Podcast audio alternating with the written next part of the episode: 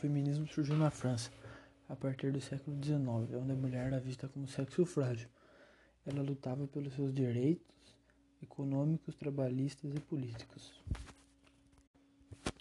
Ele defende os direitos iguais entre as mulheres e os homens, sem a diferença entre eles, e o que a sociedade prega. As principais ideias são oportunidades iguais e tratamento igualitário entre homens e mulheres, direitos políticos e também tratamento igual nas empresas e no trabalho. Ana Arendt nasceu em 14 de outubro de 1906 na Alemanha. Era de família judia e viveu durante a Segunda Guerra Mundial, onde foi perseguida pelos nazistas pelo fato de ser judia. Chegou até ser levado a campo de concentração. Em sua vida, Ana criou um estilo próprio na filosofia da sua época, onde abordava os direitos das mulheres e tratamento a ela igualitário aos homens, uma das poucas da época. Como na época a mulher tinha pouco nome na política e também na filosofia, ela ficou reconhecida como uma das primeiras mulheres que deram início ao movimento feminista.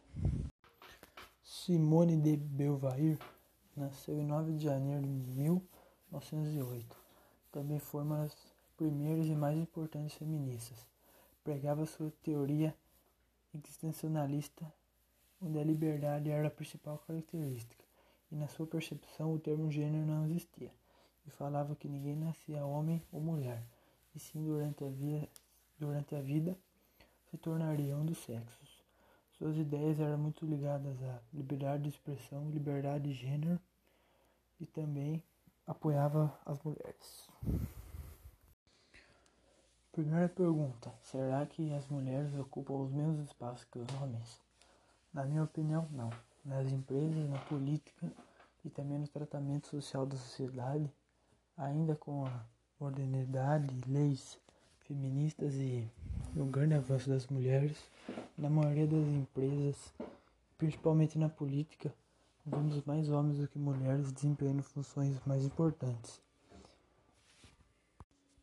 E também, quanto maior a função, menos mulheres conseguem ter o cargo e competir com os homens, pelo simples fato de ser mulher e acharem que podem ser incapazes de desempenhar a mesma função dos homens.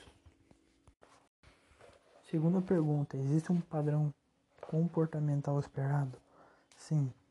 Na minha opinião, a sociedade nos força a ver a mulher diferente do homem como se ela fosse dependente do homem, na empresa, na política e também em casa, financeiramente, não podendo ter sua vida própria ou fazer suas próprias escolhas sem a decisão do homem.